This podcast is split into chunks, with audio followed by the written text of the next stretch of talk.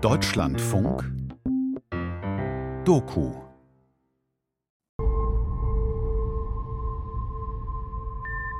Der Mars ist nur ein winziger Punkt am Himmel. 60 Millionen Kilometer entfernt. 5, 4, 3, 2, 1.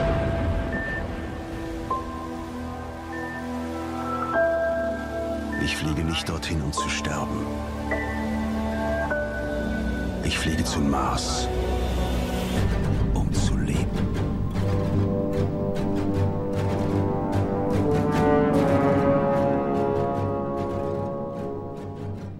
Wenn die Arbeit getan und kein Krieg zu führen ist, blickt der Mensch zum Himmel. Da gibt es die Sonne, den Mond und die Sterne. Sonne und Mond haben religiöse und poetische Bedeutung, aber auch die Sterne sind nicht einfach nur Lichtpunkte am Firmament. Je genauer man sie sich ansieht, desto mehr offenbaren sie Bewegung und Ordnung, desto mehr bekommen sie Merkmale und Unterscheidungen, und sie bekommen Namen. Dieser Stern da, ja, es ist in Wirklichkeit ein Planet, der wie die Erde die Sonne umkreist und wie sie durch ihr Licht sichtbar wird. Dieser Stern heißt Mars. Captain William D. Staniforth wird der erste Mensch auf dem Mars sein. Die Reise wird 270 Tage dauern. Guten Morgen, Staniforth. Das Schiff fliegt mit 10.000 Kilometern pro Stunde. Aber ich spüre gar nicht, dass ich mich bewege. Einmal in der Woche scheint die Sonne durchs Fenster und alles wiederholt sich.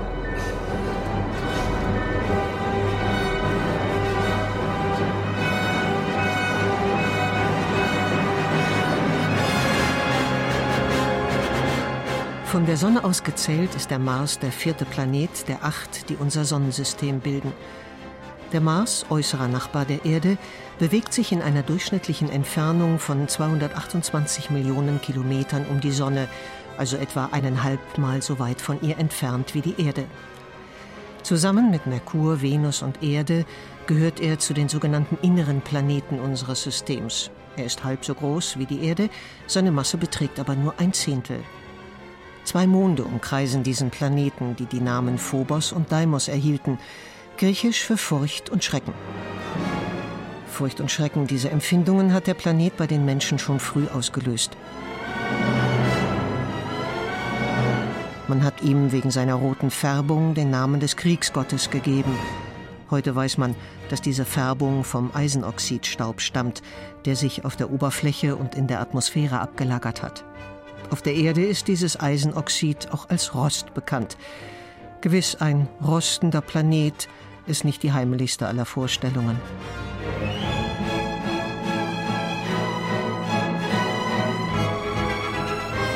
Sie stand auf einem leicht hügeligen Gelände, das von kleinen, scharfkantigen Steinen bedeckt war, die alle zur Hälfte im Staub steckten. Hinten im Westen wurde der Horizont durch einen kleinen Berg mit flachem Gipfel markiert. Der Horizont war näher, als es richtig schien. Nadja machte einen angestrengten Versuch, sich die Erdschwere ins Gedächtnis zu rufen. Sie stolperte, landete auf einem Knie und beiden Händen. Ihre Handschuhe brachen durch die Staubkruste.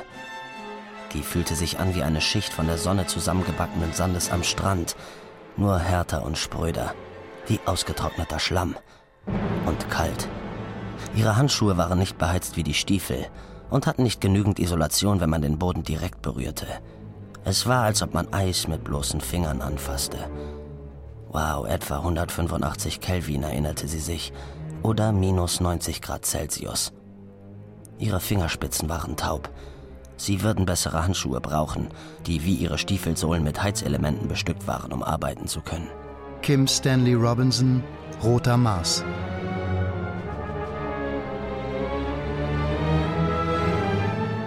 Zum Mars. Der Traum vom roten Planeten. Von Markus Metz und Georg Seeslen.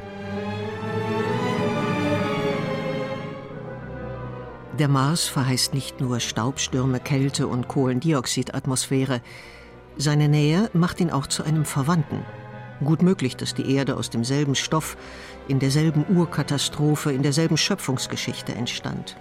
Kein anderer Planet löst dieses Gefühl einer vertrauten Fremdheit, einer nahen Ferne aus. Bei keinem anderen umkreisen sich so beharrlich wissenschaftliche Neugier und fantastische Fiktion. Und bei keinem anderen kommen sie sich gelegentlich so nahe. In Gullivers Reisen, erschienen 1726, schrieb Jonathan Swift über die zwei Monde des Mars, deren Existenz erst eineinhalb Jahrhunderte später belegt werden konnte. Besonders prophetisch war eine solche Vorstellung wohl nicht. Sie zeigt vielmehr, wie sehr der Mars schon damals die Fantasie der schöpferischen Menschen anregte. Der Mars wurde immer zugleich erforscht und erträumt. Und daran hat sich bis heute nichts geändert. Die Entdeckung des Bruderplaneten. For centuries, science has studied Mars, the only planet where life may exist. Now the screen creates for you the fascinating, frightening spectacle of the first. Im 18. Jahrhundert wandelte sich im Zeichen der Aufklärung der Blick des Menschen in den Himmel. Nicht transzendentale Bedeutung, sondern wissenschaftliche Erkenntnis war das Ziel. Die Astronomen beobachteten wiederkehrende Veränderungen auf dem Mars und schlossen daraus, dass es dort wohl so etwas wie Jahreszeiten wie auf der Erde geben müsse. Man könnte auch sagen, sie entdeckten, dass dieser Planet lebt. Würde das nicht bedeuten, dass es auch organisches Leben, ja vielleicht sogar menschenähnliche Zivilisation dort oben geben könnte? Ein Jahrhundert später schien man dafür ein starkes Indiz gefunden zu haben. 1878 veröffentlichte der italienische Astronom Giovanni Schiaparelli seine aufsehenerregende Entdeckung. Auf der Oberfläche des Planeten Mars waren Linien zu sehen, so gerade und geordnet, dass es sich dabei nach Ansicht einiger Zeitgenossen nicht um willkürliche Naturformen handeln konnte. Es mussten gewaltige Rillen sein, und die konnten nur von einer intelligenten Lebensform auf dem Planeten stammen. Diese Kanali beschäftigten die Fantasie der Menschen, die über ihre Erde hinausdachten bis ins 20. Jahrhundert. Während ihr Entdecker noch einen natürlichen Ursprung vermutete, widersprachen andere entschieden, wie etwa der amerikanische Astronom Percival Lowell.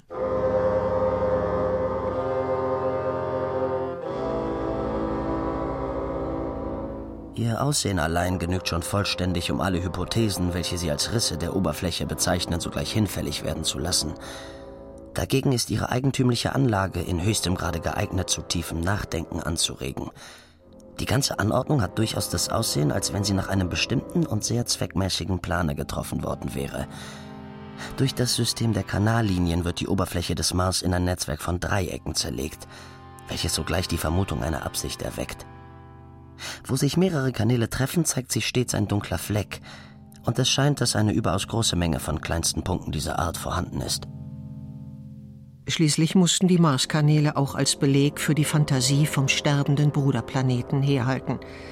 So schrieb 1896 ein Autor namens H.J. Klein in Heft 30 der Gartenlaube über dessen Schicksal der Vertrocknung. Ein Blick auf die beiden uns am besten bekannten Weltkörper, den Planeten Mars und den Mond, unterstützt diese Wahrscheinlichkeit. Auf dem Mars sind die Wassermengen bereits sehr zusammengeschrumpft. Auf dem Monde fehlen sie sogar vollkommen. Und wir sehen dort nur noch die Betten ehemaliger Mondmeere in Gestalt großer, mehr oder weniger eingetiefter Flächen. Dies deutet darauf hin, dass allerdings ein Planet im Laufe seiner Entwicklung von einem Zustande bedeutenden Wasserreichtums bis zu demjenigen vollkommener Austrocknung an der Oberfläche herabsinken kann und solches würde demnach auch dereinst bei unserer Erde stattfinden. Dann hätten wir also am Mars das Bild einer sehr späten Zukunft unserer eigenen Erde vor uns. Ganz ist die Tendenz nicht verschwunden, den Mars in Analogie zu den Phänomenen auf der Erde zu beschreiben.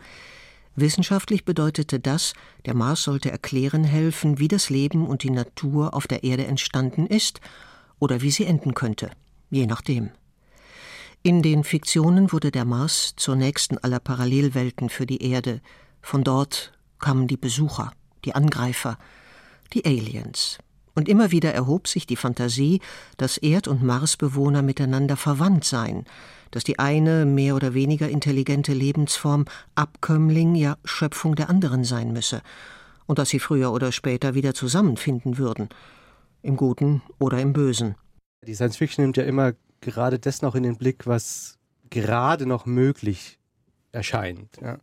Also was quasi in den Bereich unserer Vorstellung noch hineinfällt, aber irgendwie so am Rand ist, also wo die Fantasie dann auch Purzelbäume schlagen kann. Sascha Mamczak, Lektor für fantastische Literatur beim Heine Verlag. Und der Mars eignet sich natürlich perfekt als solches Spekulationsobjekt, denn man wusste einiges über den Mars, aber gleichzeitig wusste man so wenig, dass sich unglaublich viel und unglaublich blümerant darüber spekulieren ließ.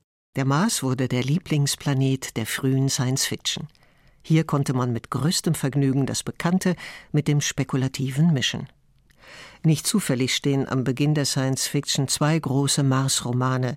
Der eine, auf zwei Planeten des deutschen Autors Kurt Laßwitz, erschien 1897. Die Bewohner von Mars und Erde treffen aufeinander. Was zunächst in eine friedliche Koexistenz zu münden scheint, wird zum für beide Seiten bedrohlichen Konflikt.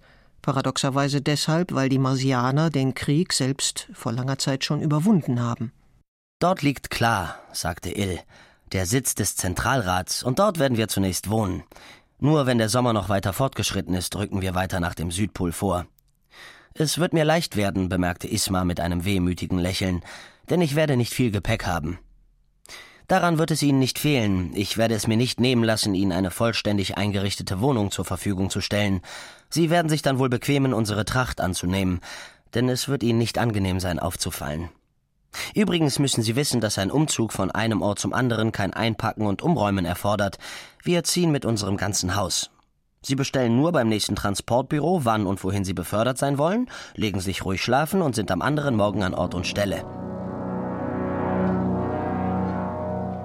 Im zweiten großen Mars-Roman H.G. Wells Der Krieg der Welten aus dem Jahr 1898 richten die technisch überlegenen Invasoren furchtbare Zerstörungen an, bis sie schließlich gerade den kleinsten Organismen auf der Erde zum Opfer fallen, den Bakterien.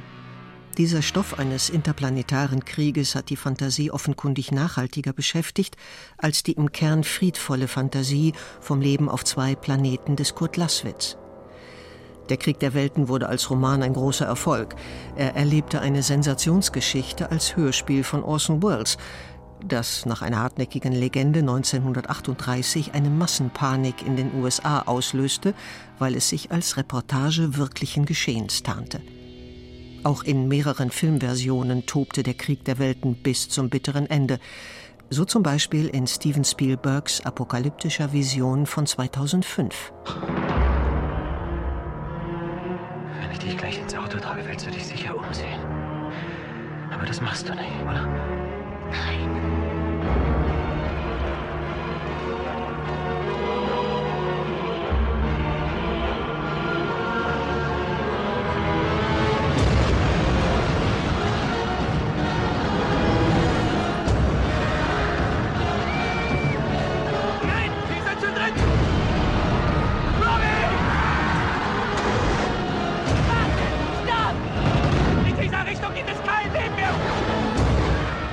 Planen das schon seit Millionen von Jahren.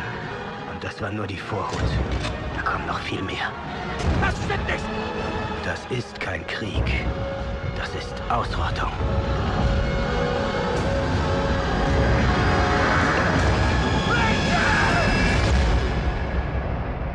Die Ambivalenz gegenüber dem Planeten Mars und seiner möglichen Bewohner lässt sich wohl nicht besser ausdrücken als in der Gegenüberstellung der zwei Szenarien die Begegnung mit einer auch kulturell überlegenen pazifistischen Kultur und der Angriff einer aggressiven Macht vom Bruderplaneten. Doch beim näheren Hinsehen verliert sich etwas von der Eindeutigkeit dieser Modelle.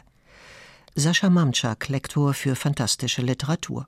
Faszinierend ist ja, dass sowohl bei Laswitz auch, als auch bei Wells es immer noch eine Ambivalenz gibt. Ja, also bei Wells ja ganz stark, der da könnte man ja auch äh, mit Fug und Recht behaupten, dass die Marsianer quasi eine zukünftige Menschheit sind, die uns heimsucht. Und bei Laswitz ist es ja auch nicht ganz klar, ob die Mars-Zivilisation wirklich das Fortschrittsniveau erreicht hat, das sich die damaligen Utopisten so vorgestellt haben. Insofern sind die beiden Bücher wirklich ziemlich kongenial platziert in jener Zeit. Ja, es ist äh, auch noch relativ unbearbeitet, wie die beiden Ideen korrespondiert haben in der frühen Science Fiction. Aber insgesamt würde ich sagen, der Mars hat in den ersten Jahrzehnten der Science-Fiction-Literatur sowohl für einen utopischen Ort, die, die, Utopie war dann immer auch ein bisschen mit Abenteuer verbunden, als utopischer Ort gedient, wie auch als Ort des Schreckens oder als Ort, wo finstere Invasionspläne ausgeheckt wurden.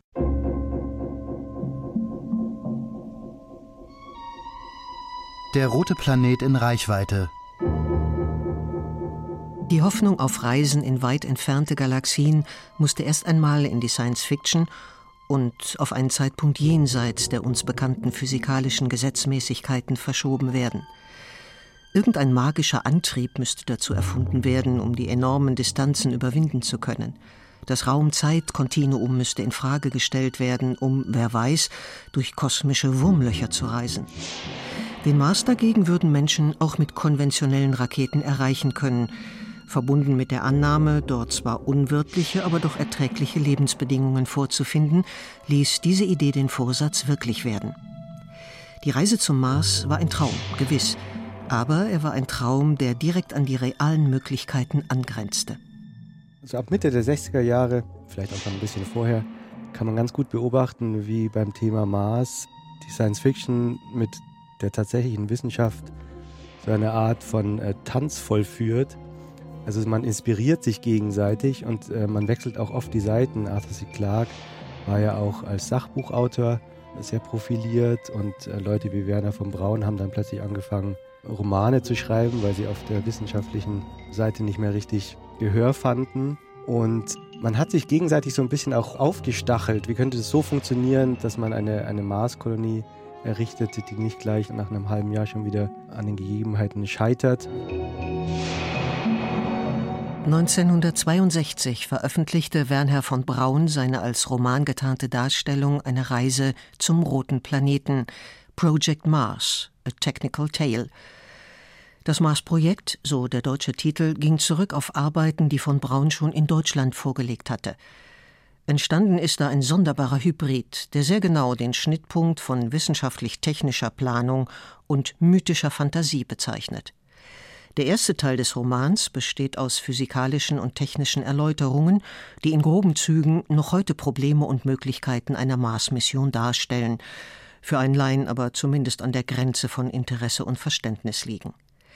Der zweite Teil kippt beinahe ansatzlos in eine wilde Fantasie von Marsbewohnern, Kulturkonflikten und menschlichen Widersprüchen beim Erleben des Fremden. Von Braun versuchte in den 50er Jahren mit allen medialen Mitteln das Interesse an einer Marsmission aufrechtzuerhalten, als Gast im Fernsehen oder auch von Universitäten und Thinktanks. Well, I think uh, the next uh ich glaube, dass der nächste große Schritt für unsere Weltraumprojekte nach dem Mond und nach den bemannten Weltraumstationen der Mars sein wird. Wir haben in der letzten Zeit sehr viel über den Planeten Mars entdecken können, ganz besonders im Zusammenhang mit der Expedition von Marina 9, mit der es gelungen ist, die Oberfläche des Mars genau zu kartografieren und einige geologische Phänomene des Planeten zu erklären, die niemand erwartet hätte. Zum Beispiel hat der Mars den höchsten Vulkan in der Welt. Ich meine natürlich natürlich in unserem Sonnensystem. So nahe sollten sich Wissenschaft und Unterhaltung in den nächsten Jahrzehnten nicht mehr kommen, jedenfalls was die Weltraumfahrt anbelangt. Nach der Mondlandung musste die NASA Rückschläge verkraften. Für die Finanzierung solcher Projekte, wie sie Wernher von Braun als Menschheitsaufgaben ansah, fehlte das Geld. Nicht nur von Brauns wissenschaftlich-technische Parameter, die von einer erstaunlichen Gültigkeit geblieben sind, sondern auch seine sozialen Überlegungen zu solch einem Mammutprojekt gehören sozusagen zur DNA der Science wie der Fiction in der Mars-Erzählung. Werner von Braun hatte in seinem letzten Stand eine Mars-Mission mit mehreren Riesenraumschiffen vor mit 80 Leuten. Und das war gut durchdacht.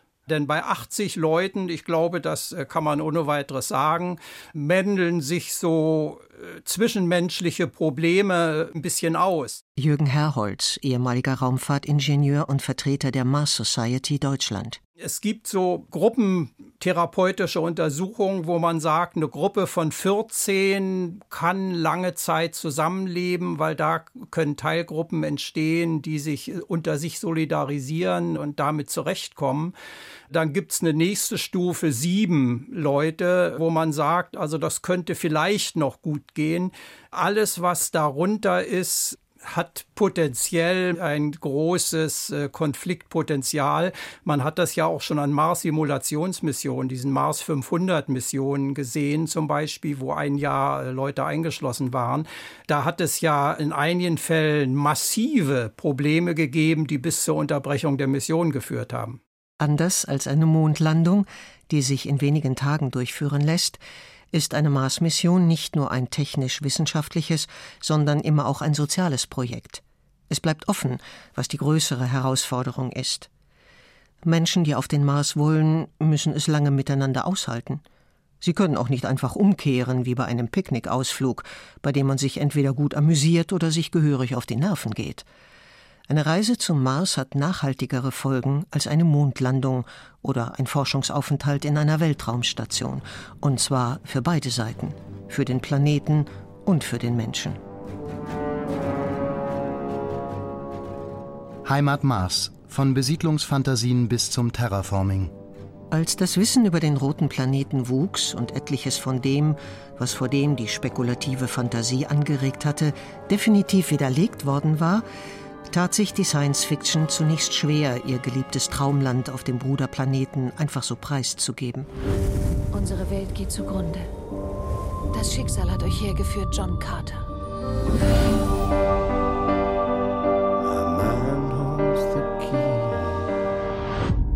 Nur ihr könnt uns vielleicht noch retten.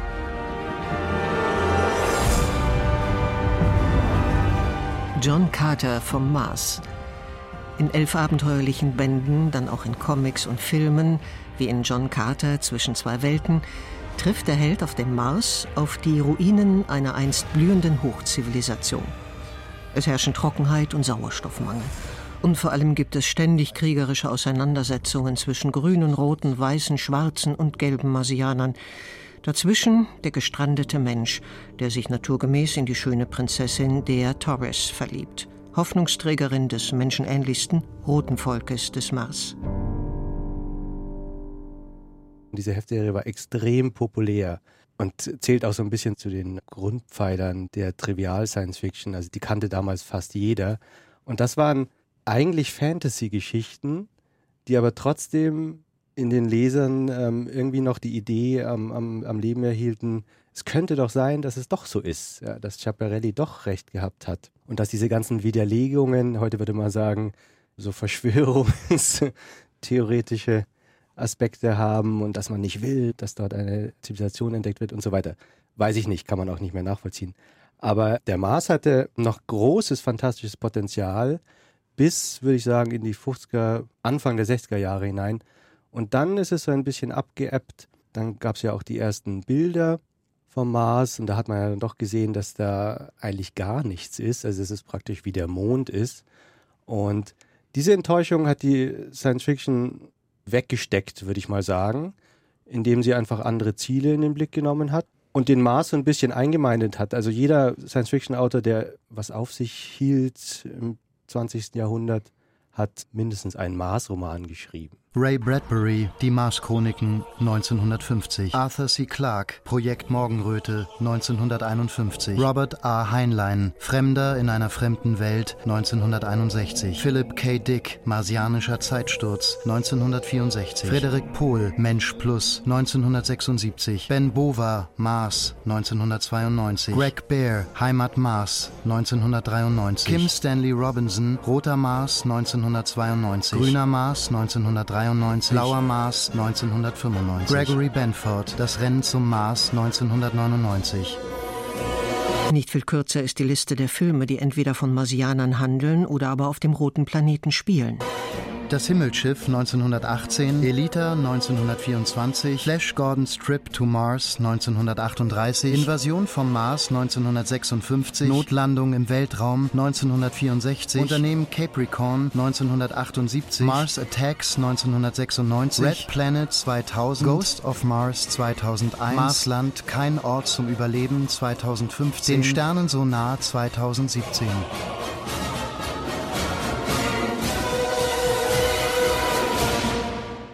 Nicht alle dieser Romane und Filme sind triviale Abenteuer oder Katastrophenfilme.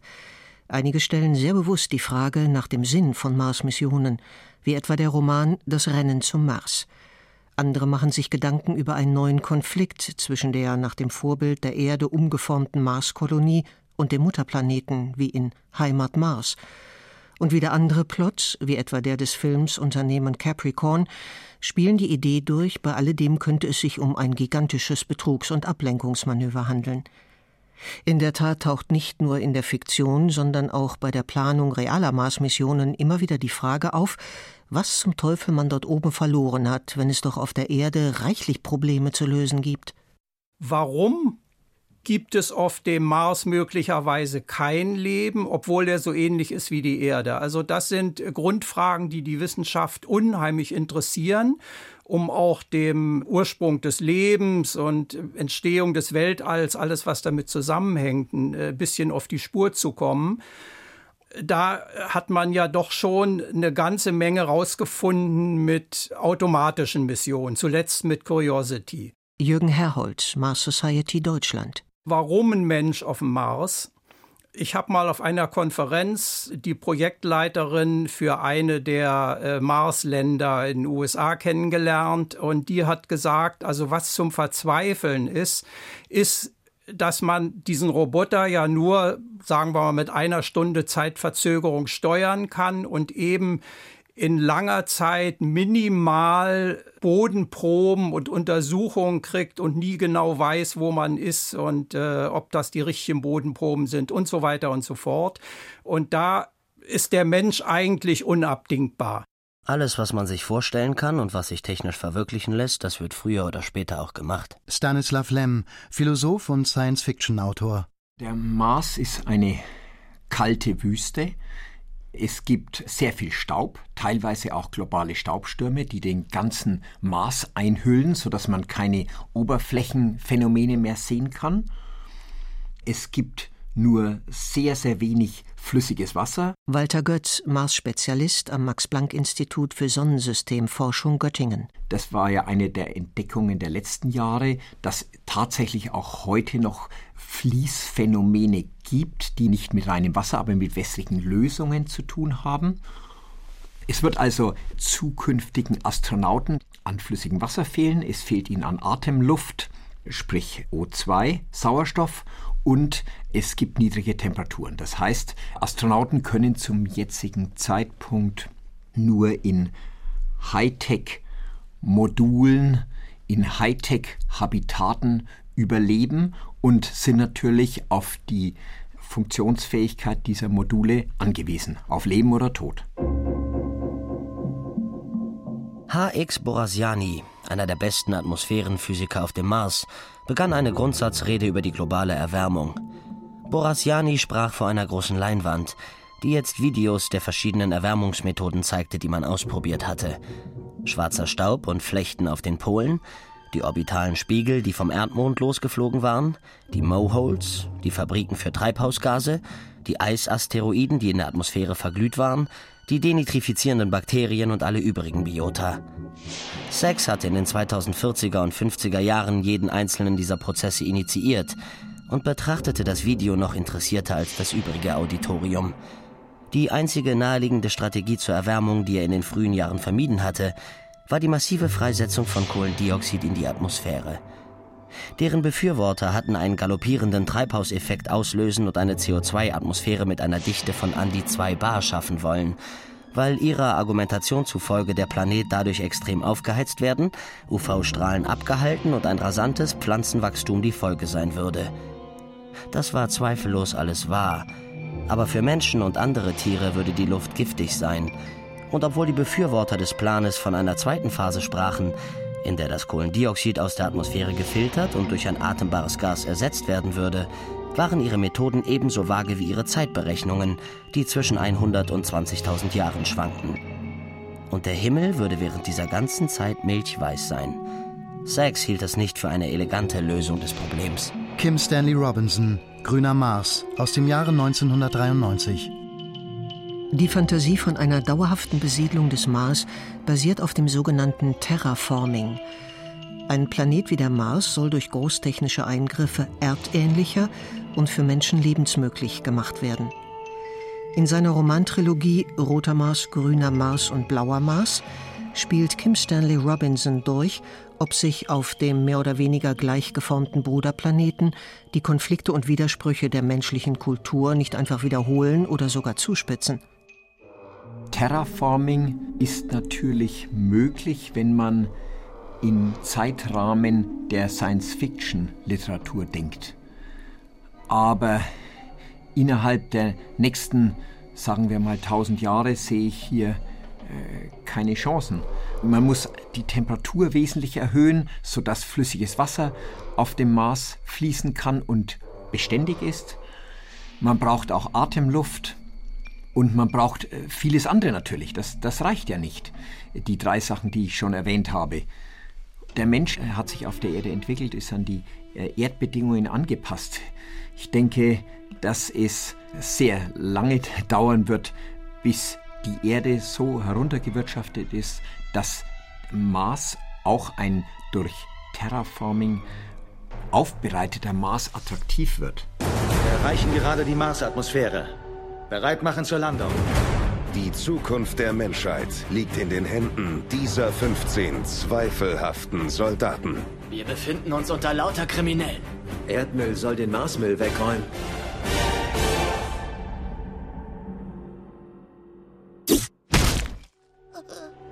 Was hast du getan, du Bastard? Was sind das für Freaks? Die Regierung nennt sie Terraformers. Rorik hier hat's auch erwischt. Sie besitzen eine ungeheure Kampfkraft. Los geht's! Was machen wir gegen so viele? Die Terraformers nähern sich dem Schiff. Im japanischen Science-Fiction-Film Terraformers geht es etwas derber zur Sache. Da haben die Menschen, neben allerlei anderen Unarten, beim Terraforming des Mars ihre ärgsten Widersacher mitgebracht und zu ungeahnter Stärke kommen lassen, die Kakerlaken. Der sterbende Planet, die Mars-Apokalypsen. Die Metapher vom sterbenden Mars verbreitete sich im 20. Jahrhundert mit dem zunehmenden Wissen von einem Planeten, der geprägt ist von Spuren eines einst dramatischen Geschehens, einer Welt, die eine Geschichte der Zerstörung und des Vergehens hinter sich zu haben scheint. Der Mars wurde für lange Zeit für eine kalte, staubige Wüste mit sehr viel Vulkanismus, aber natürlich absterbendem Vulkanismus, also nicht mehr heute aktiven Vulkanismus betrachtet.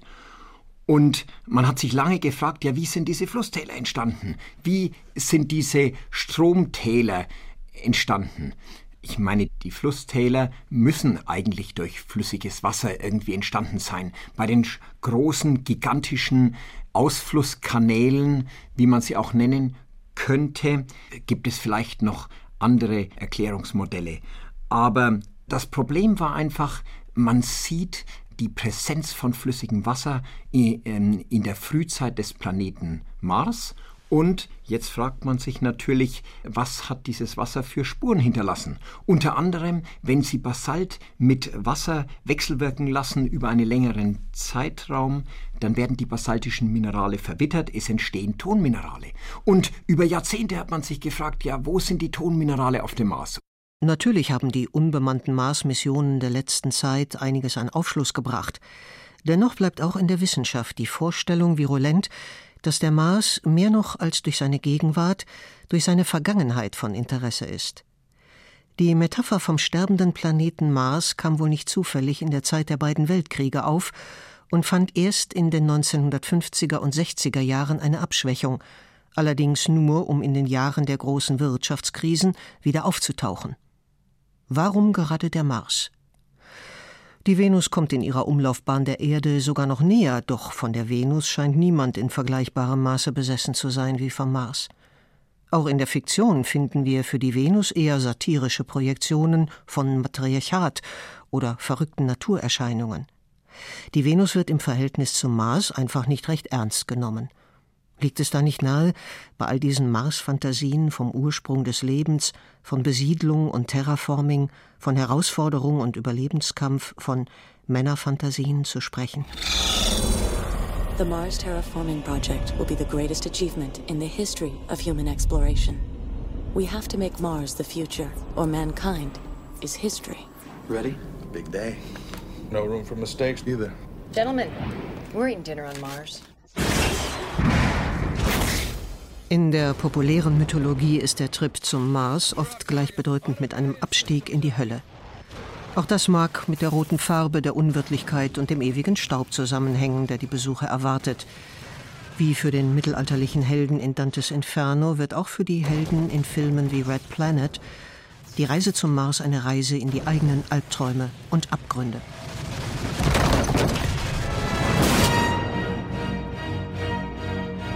Neuer Aufbruch. In den späten 80er Jahren begann eine neue Mars-Euphorie. 1989 erklärte der offensichtlich enthusiasmierte, aber wissenschaftlich vielleicht nicht ganz auf der Höhe der Zeit argumentierende amerikanische Vizepräsident Dan Quayle, der Mars hat in etwa eine gleiche Umlaufbahn wie die Erde und besonders wichtig, auch die Entfernung von der Sonne ist der unseren ähnlich. Wir haben die Bilder gesehen, auf denen wir die Kanäle erkennen können, wie wir glauben, die auf Wasser schließen lassen. Wenn es dort Wasser gibt, dann gibt es auch Sauerstoff. Und wenn es Sauerstoff gibt, dann können wir dort auch atmen. Ein Ausdruck der neu entflammten Begeisterung für den roten Planeten und seine Erforschung war 1998 die Gründung der Internationalen Mars Society. Sie stellte sich zur Aufgabe, nicht nur die etwas festgefahrenen wissenschaftlichen Projekte wiederzubeleben, sondern auch die Öffentlichkeit für eine Wiederaufnahme der Reisen zum Mars zu gewinnen. Es gibt da ja zwei miteinander konkurrierende und sich gegenseitig befruchtende Szenarien für so eine bemannte Mars-Mission. Jürgen Herrholz, Mars Society Deutschland. Das eine ist die von Robert Zubrin, also unserem Gründer der Mars Society, propagierte, die sich Mars direkt nennt und der sagt, also wir haben im Wesentlichen die Technologien und können in zehn Jahren am Mars sein und der NASA die längerfristige Missionsszenarien vertritt, die aber beide eins gemeinsam haben. Es werden zuerst unbemannt alle Infrastrukturen auf den Mars geschaffen, die erforderlich sind, damit erstens die Menschen dort überleben, die hinkommen, also die Mannschaft, und zweitens, dass die auch notfalls sicher zur Erde zurückkehren können. Und dann erst werden Menschen zum Mars geschickt. Private Mars-Missionsplanungen gehen da weniger skrupulös vor. 2011 gründeten zwei Niederländer Mars One, zu Mars ohne Rückfahrkarte. Die Mars One-Astronauten sollen für immer auf dem Planeten bleiben und dort eine Kolonie gründen. Das ganze Unternehmen soll vor allem als spektakuläre Fernseh-Reality-Show finanziert werden. 2013 begann eine medienwirksame Casting-Prozedur. Elon Musk, reich geworden durch den Verkauf des Online-Bezahldienstes PayPal an eBay, gründete ein Solarstromunternehmen, den Elektroautohersteller Tesla und 2002 eine Firma für private Raumfahrt. SpaceX entwickelte die Dragon-Raumkapseln, die seit 2012 Fracht zur internationalen Raumstation ISS befördern. Eine Weiterentwicklung ist der Red Dragon, der eine Mars-Mission ermöglichen soll. Mit seinem nächsten Projekt, dem Mars Colonial Transporter, will Musk jeweils bis zu 100 Menschen zum Mars bringen. All die Besiedlungs- und Migrationsfantasien, die die Science Fiction so lange schon mit sich herumschleppt, sind in den Bereich einer prinzipiellen Machbarkeit getreten. Je näher man sich jedoch die Bedingungen einer Mars-Mission ansieht, desto größer scheinen die Probleme dabei zu werden. Vielleicht haben sich Wirklichkeit und Traum doch noch nicht so weit einander genähert, wie es die neue Marsbegeisterung erhofft. Auf dem Mars wird es jedenfalls nicht, wie bei Mondflügen oder bei der ISS-Weltraumstation, eine Versorgung von der Erde ausgeben. Einmal gelandet, müsste der Mensch für sich selber sorgen. Also wenn man mal einen Monat oben ist, braucht man das nicht. Da kann man Proviant mitnehmen. Das ist nicht so ein großes Gewicht für einen Monat und dann braucht man keine Vorrichtungen treffen. Äh, wenn man ein Jahr da oben ist, geht das nicht. Ulrich Walter, Professor für Raumfahrttechnik an der TU München. Da müssen Sie wirklich was haben, sodass Sie, tja, was soll ich jetzt sagen? Also das, was Sie ausscheiden, wie auch immer wieder verwerten. Und das ist natürlich nochmal eine Herausforderung. Vor allen Dingen, Sie brauchen ja auch Geräte, die diesen geschlossenen Zyklus herstellen. Was ja wiederum Gewicht fordert. Und dann ist die Meinung sehr unterschiedlich. Ist das Gerät, was Sie brauchen, um diesen geschlossenen Kreislauf wiederherzustellen, vielleicht nicht mehr, als wenn Sie einfach nur das, den Proviant mitnehmen? Also die Frage ist noch nicht abschließend geklärt. Auf jeden Fall ist klar, wenn man länger oben bleibt, wie zum Beispiel Mars One, um mal was zu sagen, wenn Sie also ewig oben bleiben, dann brauchen Sie geschlossene Kreisläufe. Da führt überhaupt kein Weg drum herum. Da müssen Sie auch auf dem Mars irgendwie Lebensmittel anbauen, was ja im Prinzip auch geht. Aber das ist schon aufwendig. Vor allen Dingen ob so ein Treibhaus auf dem Mars stabil ist. Siehe zum Beispiel Biosphere 2 vor 10, 15 Jahren, wo man sowas auf die Erde aus, äh, ausprobiert hat. Das ist schiefgegangen. Und deswegen wird es auf dem Mars nicht einfacher sein. In den 2010er Jahren erlebt die Science Fiction, die man zu Beginn des neuen Jahrhunderts schon als totes Genre ansah, begraben unter Fantasy- und Horrormotiven, erdrückt von Weltraummärchen wie Star Wars oder Avatar, eine erstaunliche Renaissance. Mitbestimmend dafür sind gewiss die Aussichten auf reale technologische Fortschritte und natürlich wie immer auch die Angst vor ihren Auswirkungen. Romane und Filme aber kehren zu einem skeptischen Optimismus zurück, zumindest was die Möglichkeiten von neuen Weltraummissionen anbelangt. Das Schlüsselwerk für diesen neuen realistischen Zweig der Science Fiction ist, wie könnte es anders sein, ein Mars-Roman. Für die Akten. Ich bin nicht an Sol 6 gestorben. Die anderen Crewmitglieder dachten dies sicherlich und das kann ich ihnen nicht zum Vorwurf machen. Vielleicht gibt es einen nationalen Trauertag für mich und auf meiner Wikipedia-Seite kann man nachlesen, Mark Watney ist der einzige Mensch, der je auf dem Mars gestorben ist. Wahrscheinlich wird das sogar zutreffen, denn ich sterbe ganz bestimmt hier. Aber mein Todestag ist nicht Sol 6, wie alle anderen annehmen. Mal sehen, wie fange ich an. Ares 3. Das war meine Mission. Na gut, nicht meine allein, Commander Lewis war meine Vorgesetzte. Ich war einfach nur ein Mitglied ihrer Crew. Genau genommen war ich sogar das Besatzungsmitglied mit dem niedrigsten Rang. Ich hätte nur dann das Kommando der Mission übernommen, wenn ich der einzige Überlebende auf dem Mars gewesen wäre. Was soll ich sagen? Ich habe das Kommando. In Der Marsianer erzählt Andy Weir die Geschichte einer Mars-Mission, die mit einem fatalen Irrtum abgebrochen wird. Einer der Astronauten wird von seinen Kollegen für tot gehalten und bleibt daher allein auf dem Planeten zurück. Akribisch wird nun sein Kampf ums Überleben geschildert. Unter anderem gelingt es ihm, Kartoffeln anzubauen, um sich ernähren zu können. Schließlich kann er sogar eine Sendeanlage aktivieren, mit der er sein Videotagebuch zur Erde sendet. In der Verfilmung des Stoffes durch Ridley Scott schlüpft Matt Damon in die Rolle des Astronauten Mark Watney. Ich lege ein offizielles Logbuch an. Mein Name ist Mark Watney und ich lebe noch. Offensichtlich. Ich kann weder die NASA noch meine Crew kontaktieren. Aber es würde sowieso vier Jahre dauern, bis mich eine andere bemannte Mission erreicht. Und diese Station ist nur für 31 Tage ausgelegt. Also, angesichts dieser Aussichten bleibt mir nur eine Option. Ich muss mich mit Wissenschaft aus der Scheiße ziehen. Am Ende wird der Marsianer von seinen Kollegen gerettet, die ein Unternehmen auf eigene Faust durchsetzen, weil der NASA selbst die Aktion zu riskant erscheint. Ein weiterer kleiner Hinweis auf die mögliche oder gar notwendige Privatisierung der Raumfahrt? Der Erfolg von Roman und Film aber basiert nicht allein auf der Aktualität der Mars-Missionen. Das ist schon wirklich ein Phänomen, dass ein Buch, das die Reise zum Mars ganz, ganz realistisch versucht zu beschreiben und dann eben noch so einen Abenteueraspekt einfügt. Ein Mensch bleibt dort zurück und wir versuchen ihn mit, in Anführungszeichen, realistischen Mitteln von dort zu retten, dass äh, das so einen riesigen Erfolg hat. Lektor Sascha Mamczak. Andererseits, es hätte jetzt auch nicht unbedingt auf dem Mars spielen müssen, ja, sondern diese Robinsonade, die Andy Weir da erzählt, die hat halt mit äh, dem Mars einen äh, perfekten Ort gefunden. Also der setzt sich überhaupt nicht damit auseinander, ob es da vielleicht Leben gibt oder was. Das Einzige, was dort gemacht wird, ist Kartoffelanbau betrieben und das äh, ist ja auch irgendwie nicht unrealistisch, das kann man tatsächlich machen. Aber sonst erzählt er eine reine Rettungsaktion. Da kommt wohl zum Tragen, dass der Mars inzwischen Teil einer Mainstream-Auseinandersetzung geworden ist. Also man macht dort auf dem Mars, was man vielleicht früher im Dschungel oder am Nordpol gemacht hat. Insofern ist der Andy Weir Mars keine richtige Science Fiction mehr, aber hat noch genug Science Fiction in sich, um, um das Genre auch so ein bisschen weiterzubringen. Der Verdacht ist, die Mars-Missionen unserer Medienträume und alle Übersprünge zwischen diesen und der realen Raumfahrt benutzen den armen roten Bruderplaneten vor allem als Vorwand. Der rostende und sterbende Planet ist Antrieb für die Suche nach Aufgaben, Werten und Sinngebung. All dies scheint im irdischen Alltagsleben kaum noch zu haben zu sein. Andererseits spielt der Mars eine Rolle in diesem mehr oder weniger fiktionalen, mehr oder weniger technisch realisierbaren Abenteuer auch perfekt.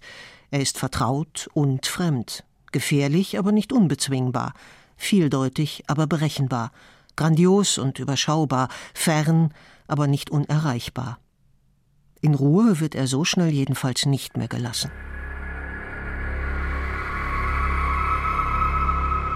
Werdende Welt, sterbender Planet. Eine Abschiedsvorstellung vom Mars. Augenblicklich, so scheint es, ist die Mars-Mission, die Reise ohne Wiederkehr, der Beginn einer veritablen Besiedlung des Mars, sei es durch Terraforming, sei es in Enklaven mit künstlicher Atmosphäre und Schwerkraft, wieder etwas in die Ferne gerückt. Freilich ändert sich gegenüber den Zeiten von Werner von Braun die Art, wie mit den Problemen umgegangen wird. Die Raumfahrt hat sich nicht nur zu staatlich-privatökonomischen Joint Ventures entwickelt und damit zu einem Projekt, das neben Erkenntnis und Prestige immer auch wirtschaftlichen Gewinn bringen soll. Im Zeitalter der Digitalisierung ist sie zur Verknüpfung von sehr realen und vollkommen virtuellen, zumindest von einzelnen Menschen nicht mehr nachzuvollziehenden Abläufen geworden, im Unterschied zum Raumschiff unserer Kindertage, das gesteuert wurde wie ein besonders großes Flugzeug. Die Raumfahrt ist schließlich auch Teil der Strategie von Risikoberechnung und Minimierung geworden, erklärt Raumfahrttechnikprofessor Ulrich Walter. Es gibt also eine ganze Abteilung bei der NASA und die setzt auch externe Firmen ein, die das wirklich genau durchfuchsen. Also die schauen sich alle Risiken einer Mission an, bewerten sie also schauen sich die Technology Readiness Level für jeden Abschnitt an, für jedes Hardware-Teil, alles. Und dann kann man das so mathematisch dann so zusammenfriemeln, sodass man ein Gesamtrisiko, Missionsrisiko hat, was natürlich plus minus, das kann man nicht so ganz genau, aber immerhin weiß man ungefähr, wo man landet. Und man weiß dann vor allen Dingen, wo die Schwachstellen sind. Da weiß man genau, aha, diese Technologie, die ist die ungerausgereifteste. Da müssen wir was dran machen. Und deswegen sind diese Bewertungen, die Risikenbewertungen immer sehr wichtig, damit man die Schwachstellen kennt. Das ist eine eigene Kunst für sich. Doch Vorsicht und Geduld bei der Entwicklung der Missionen ist vielen Mars Maniacs eben entschieden zu viel. Sie wollen jetzt etwas unternehmen und sie verlangen nach der Rückkehr des Heroischen.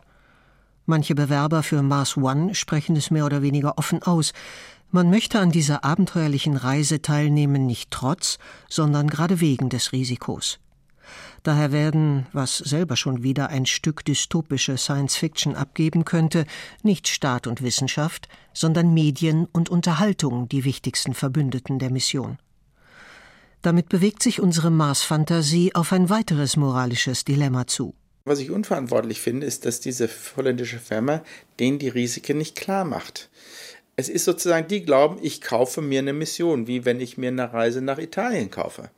Aber so ist es nicht. Sie wissen nicht, worauf sie sich da einlassen. Wenn sie die Leute fragen, sagen sie, weiß ich nicht, aber es wird schon gehen. Außerdem, was die Leute dazu bringt, ist ja im Guinness-Buch der Rekorde drin zu stehen. Der erste Mensch auf dem Mars. Hm. Ich bin der Meinung, jeder kann mit seinem Leben machen, was er will. Wogegen ich allerdings bin, ist, dass man damit Geld macht. Und das finde ich unethisch. Also, ich habe nichts gegen die Leute, die ihr Leben aufs Spiel setzen dabei. Das kann jeder machen macht man auch hier auf der Erde, Bungee-Springer, ist ja egal, da gibt es viele Fälle. Aber dass TV-Stationen da die Kamera drauf halten, wie man dann sieht, wie sie dann auf dem Mars verenden, das finde ich unethisch. Und deswegen bin ich gegen solche Missionen, die dann kein Rückfahrticket kennen. Und die auch unausgegoren sind, die diese Risiken weder bewerten noch kennen, die sich einen Scheißdreck drum scheren, sondern einfach nur sagen, wir geben euch ein Ticket, der Rest ist euer Ding. So könnte der nächste große Mars-Roman aussehen.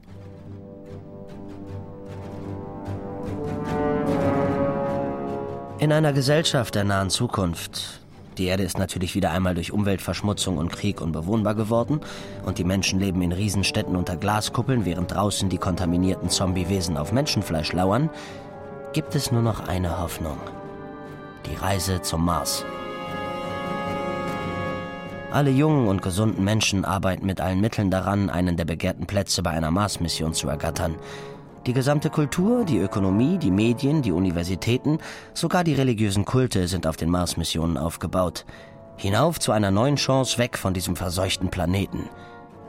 Und die Zurückgebliebenen verfolgen zwischen endlosen Werbespots und politischen Parolen gebannt den Verlauf der allmonatlichen Mars-Missionen. Die meisten von ihnen scheitern schon unterwegs. Nur vage bekommt man Umrisse des Traumziels zu sehen. Mars City. Eine Stadt der Freiheit und des Glücks. Ob es sie wirklich gibt? Die Menschen der Zukunft würden so gern daran glauben. Einen Beweis dafür gibt es nicht. Denn niemand ist je von dort zurückgekehrt.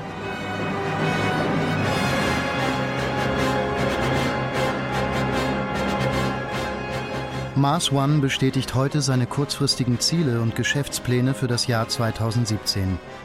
Im Dezember 2016 wurde eine Investition von 6 Millionen Euro durch World Stock and Bond Trade Limited angekündigt.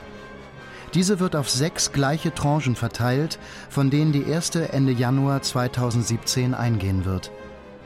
Dies ermöglicht es Mars One, die nächsten Schritte zu unternehmen, um die Mission zum Mars voranzubringen, die Kapital- und Liquiditätsdecke zu stärken sowie die Präsenz und die kommerziellen Aktivitäten zu erhöhen. Mars One erwartet dieses Ziel zu erreichen, indem es die Teams für die Mars One Unternehmung, die gemeinnützige Mars One Foundation und die börsennotierte Mars One Ventures AG durch erfahrene Mitglieder erweitert. Meldet das Finanzportal finanznachrichten.de am 5. Januar 2017 und weiter. Mars One Ventures hält sämtliche weltweit exklusiven Monetarisierungsrechte rund um die Mission zum Mars. Es gibt vielfältige Umsatzmöglichkeiten rund um die Mission zum Mars. Merchandise, Anzeigen in Videoinhalten, Übertragungsrechte, Partnerschaften, geistiges Eigentum, Veranstaltungen, Spiele, Apps und viele mehr. Es gibt viele Arten, eine Traumblase zum Platzen zu bringen. Die Darstellung der technischen Grenzen, die wissenschaftlich-moralischen Skrupel, die Frage nach dem tieferen Sinn und die Dringlichkeit anderer Problemlösungen oder die hemmungslose Kommerzialisierung. Der Mars, das ist seine einzige Rettung, schaut umso ferner zurück, je näher ihn sich die Menschen ansehen wollen, denn je näher sie ihm kommen, desto blinder werden sie auch. Auch dafür hat unsere mediale Mars-Erzählung längst die passenden Bilder gefunden. Im Film Last Days on Mars stößt eine Mars-Expedition aus acht Mitgliedern auf seltsame Mikroorganismen woraufhin einer von ihnen zum mörderischen Zombie mutiert. Der Krieg der Sterne hat sich umgekehrt. Nun ist der Mensch der furchtbare Alien geworden, der am kleinsten Leben auf dem eroberten Planeten zugrunde geht.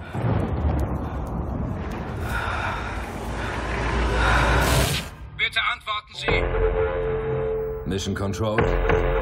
Hier spricht der leitende Systemoffizier Vincent Campbell. Morgen ist unser letzter Tag. Aber ich weiß nicht, ob wir es nach Hause schaffen.